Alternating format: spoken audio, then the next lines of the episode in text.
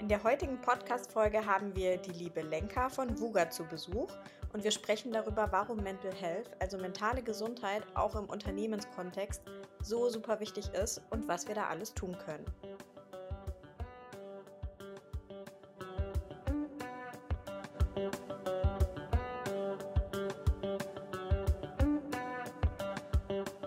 Hallo Jasmin. Hallo Jen. Wir machen wieder eine neue Folge. Ich freue mich, deine liebliche Stimme zu hören. Danke, Dito. Und äh, wir freuen uns ganz besonders, denn wir haben heute wieder jemanden zu Gast, nämlich die liebe Lenka. Und wie wir das immer machen, liebe Lenka, stell dich doch gerne einfach mal kurz vor. Vielen Dank, Jennifer. Vielen Dank, Jasmin. Äh, der Anfang war schon mal so toll. Es freut mich unglaublich, bei euch heute dabei zu sein. Äh, wie gesagt, mein Name ist Lenka, Nachname Kaciakova. Ich komme ursprüng ursprünglich aus der Slowakei und nach Deutschland kam ich über Irland, über Tschechien und in Deutschland bin ich jetzt seit langsam neun Jahren plus und arbeite dabei einem Spieleunternehmen, das Wuga heißt. Äh, das Unternehmen ist inzwischen zwölf Jahre alt, hat 300 Mitarbeiter aus 50 Ländern und das macht die Arbeit auch unglaublich spannend und ich freue mich auf das Thema heute unglaublich auch, weil es besonders ähm, heutzutage sehr wichtig ist. Ganz genau. Und äh, jetzt äh, spannen wir nicht weiter auf die Folter. Und zwar geht es heute um das Thema Mental Health, mentale Gesundheit, auf Deutsch übersetzt. Ähm, ganz wichtiges Thema, wie ich finde, und womit ich mich tatsächlich auch schon öfter beschäftigt habe, sowohl im äh, privaten Kontext mit mir selbst aber auch im ähm, Unternehmen als HR-Person. Wie sieht es da bei dir aus, Jasmin? Ja, auf jeden Fall. Wir haben ja sogar auch schon hier und da mal eine Folge zu dem Thema gemacht. Also alleine sowas wie ähm, das Thema Achtsamkeit, das für mich da auch ganz stark mit reinspielt. Mental Health ist vor allem, und ähm, das ist eins der wenigen guten Dinge, die wir durch Corona so ähm, durchmachen mussten, ist das Thema auch einfach viel, viel wichtiger im Jobkontext geworden. Und deswegen freuen wir uns natürlich wahnsinnig, dass wir in so einem spannenden Unternehmen wie VUGA die Lenker jetzt gleich ausquetschen können. Deswegen wäre so ein bisschen auch unsere erste Frage, Lenker, wie seid ihr denn bei VUGA überhaupt zu dem Thema gekommen? Hattet ihr da bestimmte, ist, ist irgendwas vorgefallen, dass ihr gemerkt habt, oh, wir müssen, wir müssen da jetzt mal was tun oder hat sich das eher so ganz natürlich entwickelt? Ähm, das ist eine sehr gute Frage. Ich glaube, das erste Mal haben wir uns mit dem Thema beschäftigt, ohne zu wissen, dass wir uns mit dem Thema zu beschäftigen. Also ich versuche mich ein bisschen besser zu erklären. Ähm, ich leite das HR-Team bei VUGA, bin aber vor neun Jahren in das Team als HR-Business-Partner angestiegen und damals schon war es sehr wichtig für VUGA, dass wir international heiern. Und dadurch haben wir auch ungefähr 60 Prozent unserer Mitarbeiter, die nach Deutschland aus anderen Ländern kamen. Und bei denen haben wir besonders festgestellt, es ist für sie schwierig, in Deutschland zu sein. Also die Integration war ähm, etwas, was sehr Energie, sehr viel Energie ähm, gekostet hatte. Die Mitarbeiter, die umgezogen sind, die Sprache nicht gesprochen haben. Und da haben wir zum, zuerst festgestellt, das ist schon ein interessanter Signal. Die brauchen ein bisschen mehr Unterstützung im privaten und auch im professionellen.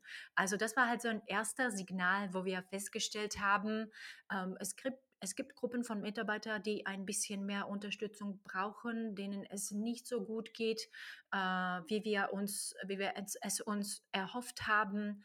Und, ähm, und das war so das Thema Nummer eins. Und natürlich, und ich glaube, das kann jeder HRler auch bestätigen, gab es dann inzwischen auch andere Fälle. Wir haben zum Beispiel Mitarbeiter, die äh, Krankentage hatten, die sich dann gehäuft haben. Manche waren langfristig krank.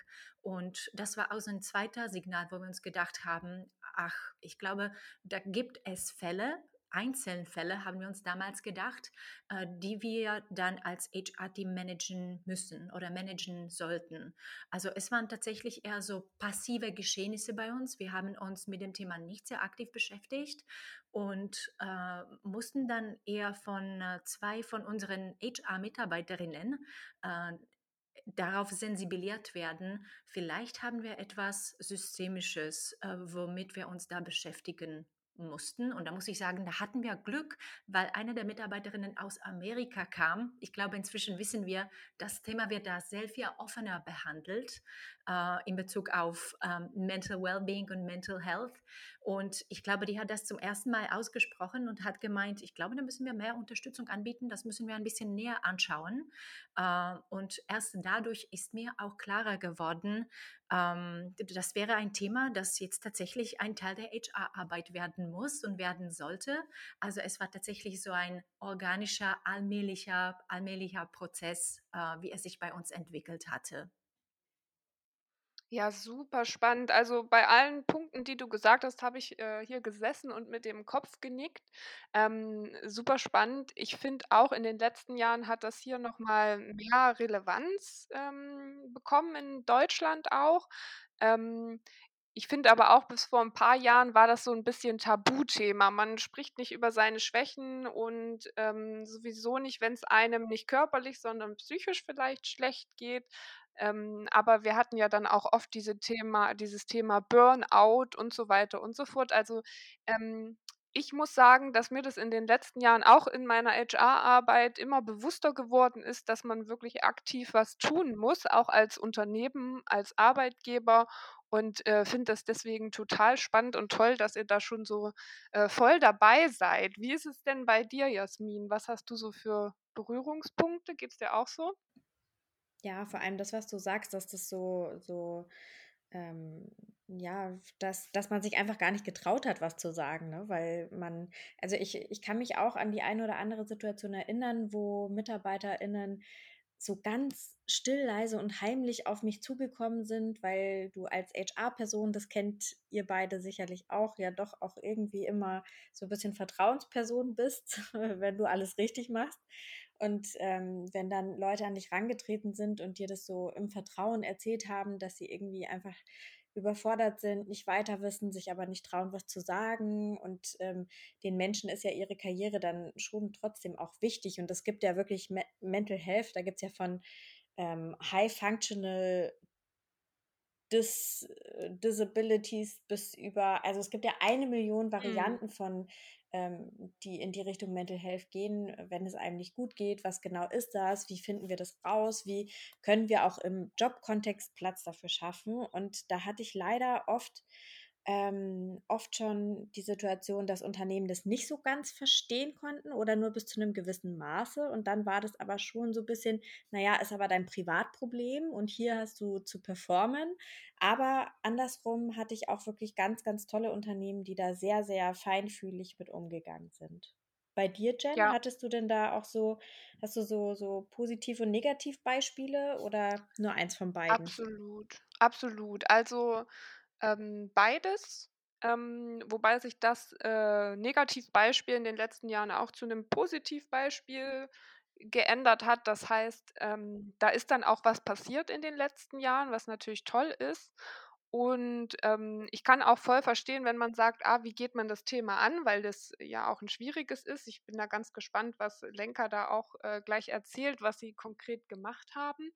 Ähm, ich finde das total gut. Ich kann auch verstehen, wenn man eben sagt, so, das ist, das gehört ja nicht her, wir tun uns schwer damit, aber habe dann auch schon Lösungen gefunden, wie man bietet, äh, man sucht einen Psychologen, Therapeuten oder Praxen, mit denen man zusammenarbeiten kann. Man spricht mal mit dem Betriebsarzt, was für Empfehlungen es, es da gibt, ähm, dass das gar nicht so ein großes Ding ist intern, dass da ähm, zum Beispiel Leute in Therapie gehen, we wenn sie das gerne möchten, sondern dass man als Arbeitgeber einfach so Angebote macht, ohne, äh, dass die HR oder die Geschäftsführung überhaupt mitkriegt, wer am Ende nimmt es wahr und wer kümmert sich dann. Also, es ist wirklich wirklich sehr spannend. Jetzt deswegen bin ich auch super gespannt, ähm, Lenka, was ihr bei VUCA konkret gemacht habt bisher, beziehungsweise wie ihr rangegangen seid an das Thema und, äh, auch welche Projekte vielleicht besonders erfolgreich waren oder was vielleicht auch mal schiefgegangen ist. Ähm, Dankeschön. Also alles, was ihr gesagt habt, da kann ich auch nur dazu sagen, dass es, ähm, dass es absolut vert vertraut klingt. Ähm, ich glaube, besonders wenn man über dieses professionelle versus private spricht, ich glaube, da machen sich tatsächlich viele äh, Unternehmen auch schwierig, weil sie meinen, das ist ein privates Thema, inwiefern soll ich oder kann ich auch unterstützen? Und ähm, ich glaube, wenn wir uns jetzt ein bisschen die Geschichte von VUGA und mentale Unterstützung äh, bei VUGA anschauen, dann kann ich vielleicht über so drei Phasen sprechen und ich würde vielleicht mit der Startup-Phase anfangen. Das war noch, äh, wie gesagt, äh, um das Jahr 212. Wir sind ja zwölf Jahre alt und ich glaube, äh, die erste Herangehensweise war, ähm, ich glaube, ähnlich wie es Jasmin gemeint hatte, wir waren ein großes HR-Team und das bedeutete auch, wir hatten halt den Luxus, ähm, äh, mit unseren Mitarbeitern sehr nah zu sein und wurden auch sehr oft angesprochen in Bezug nicht nur auf professionell, sondern auf Privates. Und ich glaube, da sind wir tatsächlich nicht nur in der HR-Rolle gewesen, aber auch in der Rolle von den Eltern vielleicht oder von den Lehrern oder von den Psychologen. Und ich glaube, dadurch haben wir sehr viel absorbiert und äh, dadurch hoffentlich auch sehr viel unseren Mitarbeitern äh, geholfen oder helfen können. Wir haben aber natürlich auch sehr schnell festgestellt, wir sind an unsere Grenzen gestoßen. Wir sind da gebeten, ähm, an zu, zu, vielen Sachen ähm, äh, halt etwas zu sagen oder etwas zu machen, wo wir darüber echt keine Ahnung hatten. Und ich glaube, das muss man erstmal feststellen, wenn man an die Grenze stoßt. Äh, das ist jetzt etwas, was ich jetzt nicht mehr alleine machen kann. Obwohl man natürlich als HRler dann immer denkt, es ist toll, dass der Mitarbeiter so viel Vertrauen äh, hat. Also ich glaube, das war das Erste, dieses große HR-Team, das ich Mitarbeitern widmen konnte. Was äh, später äh, bei VUGA passierte, war, dass wir eine besondere Rolle in dem HR-Team hatten, äh, so, so, gesagt ein Firmenpsychologe. Ähm, und äh, das hat für uns auch eine äh, Zeit lang sehr gut funktioniert, weil die Mitarbeiter dann eine Vertrauensperson hatten, mit der sie auf Englisch oder auf Deutsch sprechen konnten. Natürlich der Nachteil von dieser Position war dann auch, dass die Mitarbeiter sehr oft die professionellen Probleme dann nicht mit den Managern angesprochen hatten, sondern mit dem Psychologen gesprochen hatten, äh, was natürlich auch bedeutete, es wurde nicht unbedingt ähm, systemisch adressiert dann als Problem, sondern wurde irgendwie verschluckt und wurde hinter der äh, geschlossenen Tür dann irgendwie behandelt. Uh, und das war dann nicht so gut, weil dann der Manager sehr oft die Information, die er eigentlich haben müsste und sollte, nicht hatte, weil der Psychologe halt die Vertrauensperson war. Um, ähm, und dann glaube ich, den dritten Schritt oder den dritten Schritt in dieser Phase, den ich gerne erwähnen möchte, das war natürlich aber auch die Mentalität von unserem Founder, Jens Begemann, den mag ich gerne erwähnen und ich glaube, der ist tatsächlich eine Besonderheit und der hat immer die Zeit gefunden, selbst wenn wir als Unternehmen über 300 Mitarbeiter hatten, mit jedem zu sprechen, ansprechbar zu sein auch. Das war wichtig und äh, sich also die Zeit, e egal wie viel, er, wie viel er zu tun hatte, für jeden zu finden, der mit ihm sprechen wollte. Also dieses nicht hierarchische, das war bei uns in der Kultur schon am Anfang an äh, sehr präsent und sehr, sehr wichtig. Und ansonsten hatten wir vielleicht so kleine Experimente gemacht. Zum Beispiel hatte uns eine äh, Studentin angesprochen, ob sie mit uns ein Experiment mit Mindfulness Training und Meditation machen könnte. Und äh, da waren wir auch sehr innovationsfreudig und hatten Ja gesagt. Also manchmal hat einfach nur Glück eine Rolle gespielt. Also das waren so die ersten Versuche und, und auch Fehler auf eine Art und Weise oder, oder ja, halt Versuche, aus denen wir dann auch groß gewachsen äh, sind. Ja, klingt super spannend, klingt auch nach einem tollen Founder und äh, nach, nach äh, schönen ersten Projekten, die ihr angegangen seid.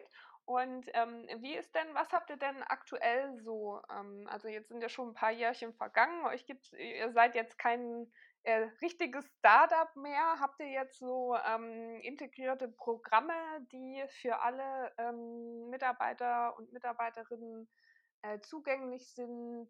Was ist so euer Status quo im Moment? Mhm.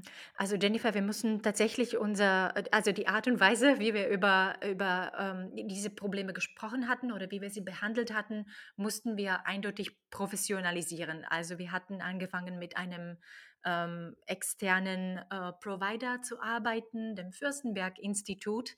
Und ähm, das hat uns sehr geholfen, insofern, dass unsere Mitarbeiter dann wissen, mit besonderen Problemen kann ich mich auch an diese besondere Institution wenden. Alles, was ich denen anvertraue, bleibt auch da. Also ich weiß, keiner in dem Unternehmen weiß es, muss es wissen, kann es wissen. Also dieses Tabuthema, das man sehr oft ähm, mit dem äh, mentalen äh, nicht wohlfühlen verbindet, ist dann halt kein Thema, weil man weiß, es ist absolut anonym und ich glaube, das ist einfach super.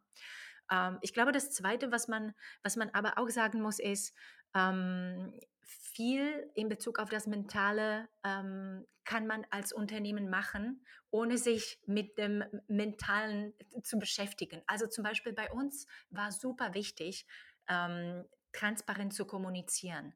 Wir haben uns immer gedacht, dass wir das relativ gut gemacht haben, aber ab einer bestimmten Größe haben wir festgestellt, wir brauchen einen Head of Communication, wir brauchen jemanden, der das tatsächlich immer auf dem Schirm hat. Haben wir immer alles, was die Mitarbeiter wissen müssen und sollen, auch gut kommuniziert? Gibt es da Transparenz? Ähm, dann war uns natürlich wichtig, auch ähm, unseren Mitarbeitern klarzumachen, wie unsere Prozesse funktionieren. Bei einem Startup ist es total unwichtig, äh, aber ähm, solange man ein erwachsenes Unternehmen ist, halt mature Unternehmen ist, dann ist es umso wichtiger, dass die neuen Mitarbeiter dann verstehen, wie die Sachen funktionieren, ohne das soziale Netzwerk im Unternehmen ausgebildet zu haben. Äh, wir haben auch sehr viel daran gearbeitet, dass innerhalb unserer Struktur viele unserer Mitarbeiter verstehen, wie autonom sie arbeiten können und dürfen. Also Empowerment hat bei uns auch eine große Rolle gespielt. Also es waren halt in dieser Phase so Sachen, wo man sich denkt, naja, wie, wie hilft das aber äh, einem, der sich nicht wohlfühlt oder oder der äh, vielleicht über Anxiety und, und sowas sprechen möchte. Es sind aber alles so Sachen, die einem Mitarbeiter Klarheit anbieten, ähm, einen Plan anbieten, eine Struktur anbieten. Also das dürfte man eigentlich nicht äh, auf leichte Schulter, Schulter nehmen. Es ist genauso wichtig wie manche Initiativen, die sich besonders an äh, mentale Gesundheit ähm, wenden.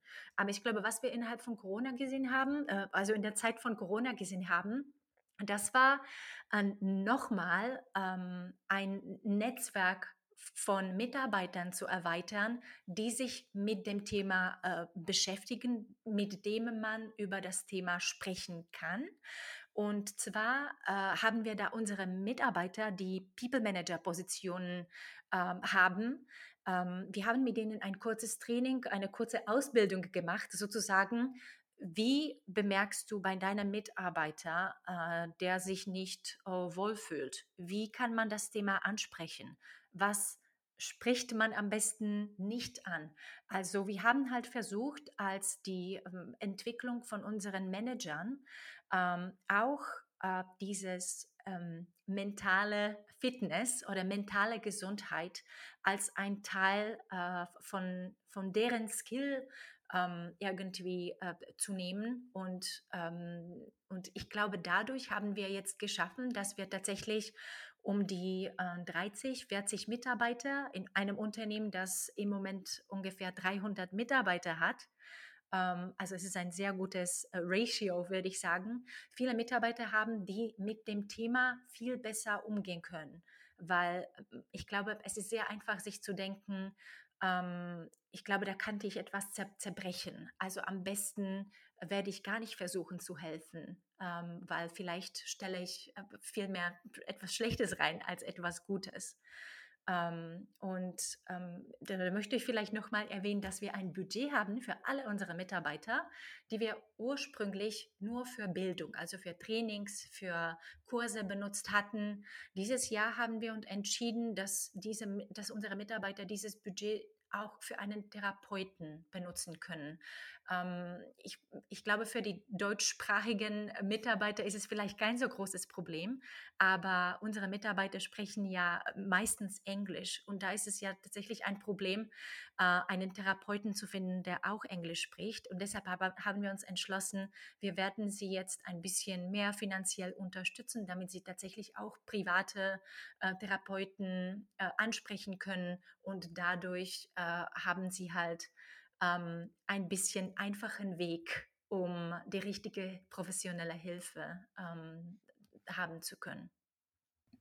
Also, ich bin echt platt. Äh, man muss dazu wissen, wir besprechen ja immer vorher so ein bisschen, worum es in der Folge gehen wird, aber inhaltlich, ähm, ist es für uns auch immer eine Überraschung mit unseren äh, mit unseren Gästen und, ähm, also, das hört sich so professionell an, wie ihr das gemacht habt, Lenka. Ich finde das wirklich ähm, wirklich super, super spannend. Ähm, du hast jetzt gerade gesagt, Budget. Das Thema ist bei mir natürlich auch aufgekommen sofort, weil das ist so das Erste, was Führungskräfte oder das Management Board dann sieht. Ne? Oh, ihr macht Programme, ihr schult eure MitarbeiterInnen ähm, zu dem Thema. Das kostet doch alles ähm, bestimmt auch einiges an Geld. Und jetzt frage ich mal so ganz provokativ, was habe ich als Unternehmen denn davon, wenn ich da so viel Geld rein investiere?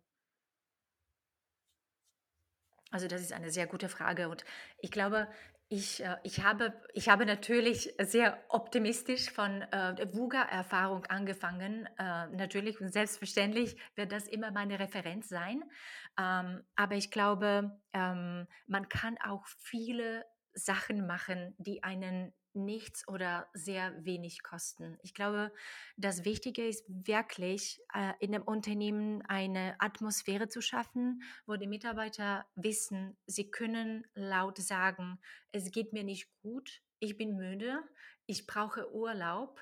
Ähm, heute schalte ich meinen Computer um drei Uhr nachmittags aus und äh, ich glaube, das kann nur effektiv funktionieren, wenn der Leadership Management Team äh, damit anfängt. Also ich glaube, die wichtige Rolle von Management ist, nicht nur das Budget zur Seite zu stellen und zu sagen, was habe ich davon, aber ähm, erstmal ganz umsonst die Atmosphäre zu schaffen, wo die Mitarbeiter sehr offen sagen können, ähm, es geht mir nicht gut, das würde ich jetzt brauchen, das würde ich jetzt schätzen. Ich glaube, wenn man diese Möglichkeit als Mitarbeiter hat, dann kann der Arbeitgeber auch ähm, viel schneller agieren, kann Schritte unternehmen, die einen vielleicht auch gar nichts mehr äh, kosten würden.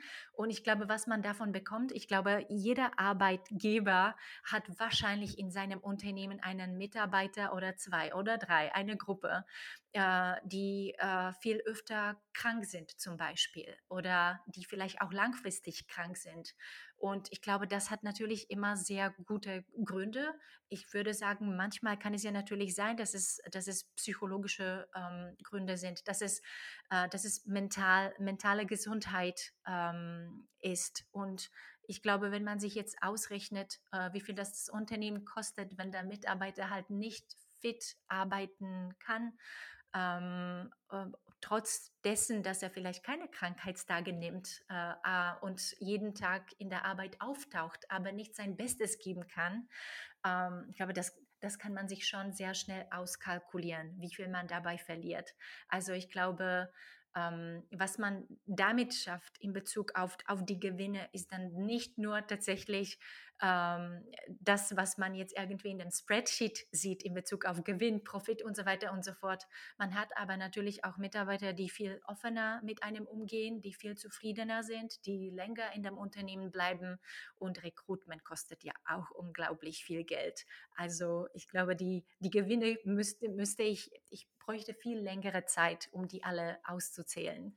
Ja, ich sehe das auch ganz genauso. Ich fand's nur, ähm, ich habe es deswegen so provokativ gefragt, weil das ja wirklich oft ähm, so das Erste ist. Und ich fand es jetzt schön von dir nochmal zu hören. Ich würde das alles zu 100% unterschreiben. Oder was sagst du, Jen? Absolut. Also ich ähm, habe mir hier auch ein paar Notizen tatsächlich nebenbei noch gemacht. Ich fand auch diese, was du gesagt hast zwischendurch, wirklich, dass auch erstmal Transparenz da sein muss ähm, Prozesse sortiert sein müssen und die Leute empowered werden müssen. So diese Grundlagen, die nichts kosten und aber auch schon so viel äh, beitragen zur mentalen Gesundheit der eigenen Leute. Das äh, fand ich auch nochmal ein ganz, ganz wichtiger Punkt. Und das kostet ja alles äh, im Zweifel kein Geld und macht so einen großen Effekt. Also wirklich auch ganz, ganz toll. Äh, ich bin begeistert tatsächlich. Ich ähm, hätte äh, auch gerne gerne. Äh, falls ich jemals wieder festarbeiten sollte, dann rufe ich dich auf jeden Fall an, Lenker. Ähm, dann will ich das alles ganz genauso machen wie du. Und dazu muss ich aber sagen, äh, weißt du, ich komme kulturell aus einer, ähm, also aus der Slowakei, Osteuropa. Also da spricht man über über ähm, psychische Krankheiten, aber über, über mentales Fitness überhaupt nicht. Also es ist wirklich noch ein Mhm. Tabuthema. Und ich war auch ein Skeptiker. Also ich komme auch aus einem, aus einer Familie, wo wir denken, ähm, naja, dann renn halt mal äh, um den Block und dann geht es dir besser. Also ich musste auch den Weg machen, zu lernen, zu beobachten, ähm, was, was das eigentlich mit einem macht, wenn es einem nicht gut geht, wenn, äh, wenn, wenn man sich vielleicht tatsächlich nur müde fühlt, aber vielleicht mehr Mhm. dahinter steckt. Und, ähm, und äh, da habe ich tatsächlich Sachen erfahren müssen, um sehen, dass es wirklich wichtig ist, äh, die mentale Gesundheit zu priorisieren. Aber da möchte ich vielleicht auch noch den Skeptikern sagen, äh, es gibt halt Schritte, die das Unternehmen machen kann und soll, um einen gesunden Rahmen für die Mitarbeiter zu schaffen. Aber natürlich hängt es dann von dem Mitarbeiter, wie er diese Schritte annimmt, wie er den Rahmen nutzt. Und ich glaube, so ein Unternehmen wird zum Beispiel kaum ein gesundes soziales Umfeld außerhalb der Arbeit ähm, substituieren können. Aber aber wie gesagt, da, da muss Unternehmen seiner Rolle bewusst werden, obwohl natürlich der Mitarbeiter auch seins machen muss. Also das, das schließt sich nicht aus. Jetzt möchte ich also damit nicht sagen, dass das Unternehmen alles machen muss, aber ein Unternehmen müsste seins machen. Absolut. Würde ich auch auf jeden Fall genauso unterschreiben. Und auch den Punkt tatsächlich, ähm, was du gesagt hast mit den Kosten oder was ihr kurz aufgefasst habt, ähm, wie viel es kostet, wenn viele Mitarbeiter oft gehen. Ähm, da muss ich auch dran denken, wie oft einfach Leute gegangen sind, weil sie sich nicht wohlgefühlt haben, weil irgendwas nicht gepasst hat und das ähm, oft wenig aufgrund des Fachlichen war, sondern eher des Zwischenmenschlichen und so weiter. Von daher ganz toll, was ihr da macht, auf jeden Fall. Ähm, was sind denn jetzt kommen wir schon langsam zu En zum Ende so ein bisschen, wenn du so, äh, 3 Tipps hättest, so Top-Tipps, die du geben würdest an HR-Personen da draußen oder auch an Führungskräfte, was man, äh, direkt vielleicht machen könnte, was man direkt umsetzen ähm, könnte. Was würdest du denen denn so sagen?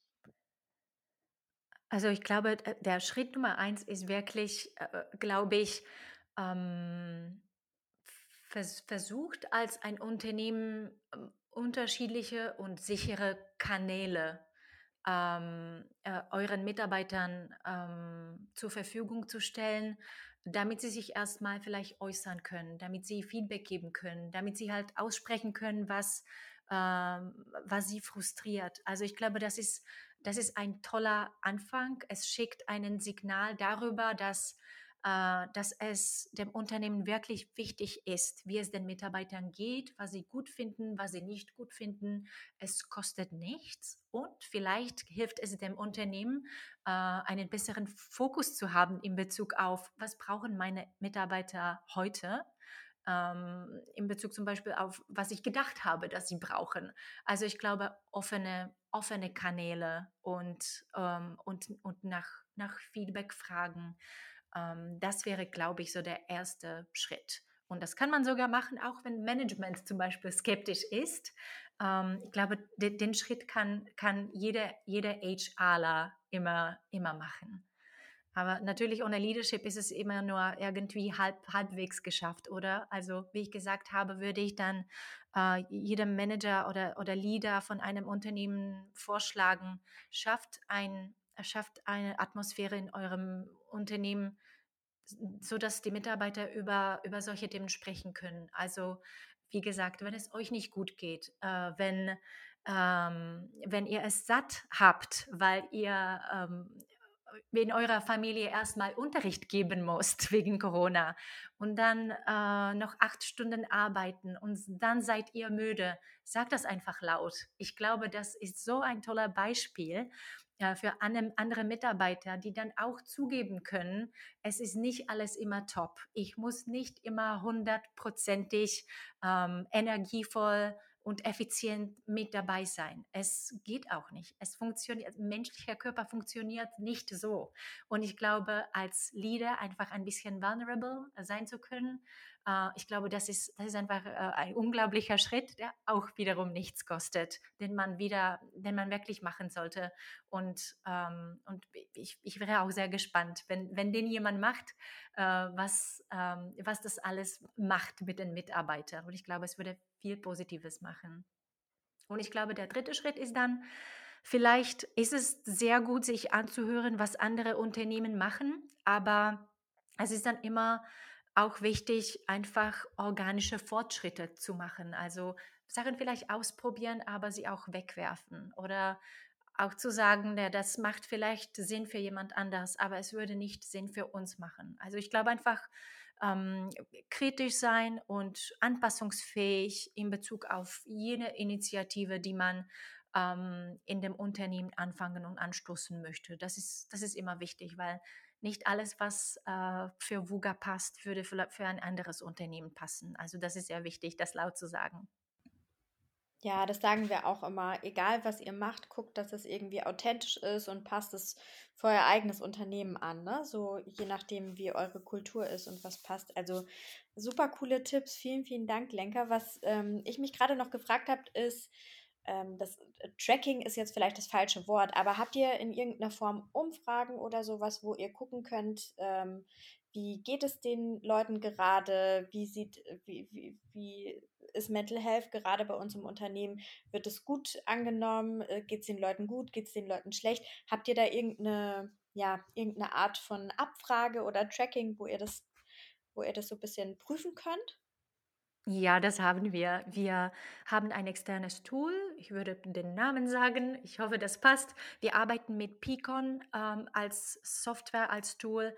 Und ähm, in dem kann man Mitarbeiter, wir machen das monatlich, immer anonym fragen, äh, erstmal, wie, wie, wie engagiert sie sich fühlen, wie motiviert sie sich fühlen. Man kann sehr detailliert vorgehen. Und äh, seit ähm, wir Corona haben, gibt es da natürlich auch Fragen in Bezug auf äh, soziale Gesundheit, äh, in Bezug auf äh, Unterstützung von Management in Bezug auf ähm, Gesundheit, äh, physische oder mentale. Also wir haben einen riesengroßen äh, Dataset, mit dem wir arbeiten können. Natürlich kann ein Tool äh, nie ein Gespräch mit dem, mit dem Mitarbeiter äh, substituieren. Das wird nicht passieren. Aber ich glaube, wir haben einen sehr guten Temperaturcheck sozusagen und verstehen sehr gut, wie es unseren Mitarbeitern jetzt geht, wie ging es ihnen im Januar und können dann auch die Entwicklung sehr gut nicht nur vergleichen, aber auch managen. Also wir bemerken dann sehr schnell und oft, ach, wo müssen wir vielleicht ein bisschen aufpassen, was müssen wir jetzt ansprechen, äh, kommunizieren wir jetzt gut genug unsere Strategie zum Beispiel oder gibt es noch anderes, äh, was wir machen können? Und zum Beispiel ähm, das Thema Gesundheit, wie gesagt. Also ich glaube, das kann ich, das kann ich sehr gut empfehlen. Das kostet natürlich was, aber wir benutzen das Tool seit fünf Jahren inzwischen. Und ähm, wie gesagt, je mehr Daten man hat, desto desto besser und effektiver kann man dann ähm, kann, man, kann man dann investieren. Die, die Kraft von HR-Team oder auch von Management. Ja, super toll. Also ich muss auch sagen, hm, Umfragen ist sowieso immer so ein tolles Tool, was man nutzen kann. Egal, ob das dann äh, zur mentalen Gesundheit ist, wie ihr das macht, auch einfach um Themen zu besprechen. Ähm, ich kann auch dazu raten, wenn man das äh, nicht gleich in einer großen Form machen will, macht eine wöchentliche Umfrage einfach anonym, setzt die auf. Da gibt es auch kostenlose Tools, wo die Leute reinschreiben können, was sie gerade beschäftigt, was vielleicht gerade nicht gut läuft, was sie sich aber sonst nicht trauen anzusprechen. Wenn man sowas erstmal schafft, ähm, da ein Tool zu entwickeln, dass die Leute dann wirklich jede Woche da reingehen oder vielleicht auch alle zwei Wochen, dann hat man so viele Möglichkeiten, direkt zu reagieren, äh, noch mehr Transparenz zu schaffen. Also wirklich ganz, ganz toll. Und ähm, ja, Lenker, ich finde es wirklich toll, was ihr macht. Ganz, ganz ähm, toll, ganz richtig. Ich glaube, da seid ihr echt äh, Vorreiter äh, auf dem Gebiet. Und deswegen äh, haben wir uns so total gefreut, äh, mit dir zu sprechen und vielen Dank, dass du da deine Expertise, dein Wissen und deine Tipps mit uns und den äh, Hörerinnen geteilt hast.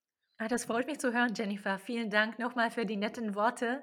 Ähm, das bedeutet uns viel natürlich. Und ähm, wenn jemand von den Zuhörern natürlich Fragen hat, ähm, ein, sich einfach gerne bei, bei VUGA, bei mir äh, melden. Wir, wir würden uns freuen, äh, noch einmal mehr zu teilen, wenn jemand Interesse hat.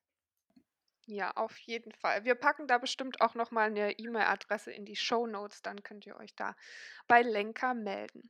Super, dann haben wir es, glaube ich, geschafft. Vielen Dank nochmal für die Zeit, für das nette Gespräch. Danke. Und ähm, ich wünsche dir oder wir wünschen dir noch einen ganz äh, tollen Abend und ähm, bleiben sicher in Kontakt. Vielen Dank, es war eine große Freude. Dankeschön.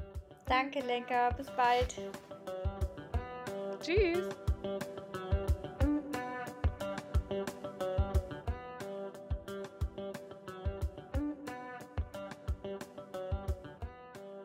In der heutigen Podcast-Folge haben wir die liebe Lenka von VUGA zu Besuch.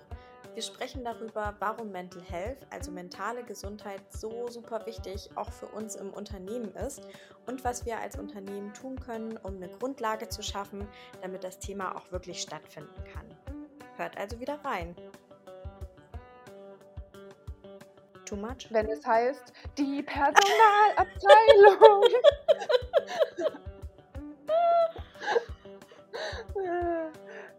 Soll ich, Äh, noch, soll ich noch mal ohne? Das ist ein schönes Outro und wir nehmen noch mal das Intro richtig auf. Ja, manchmal catcht es mich. Dann fühle ich mich wie so eine. Fühle ich mich so ein bisschen wie. wie, wie mh, wie heißt der alte weiße Mann mit den langen blonden Haaren, der immer Wetten das moderiert? Thomas? Gottschalk. Genau. Dann fühle ich mich ein bisschen wie Thomas Gottschalk.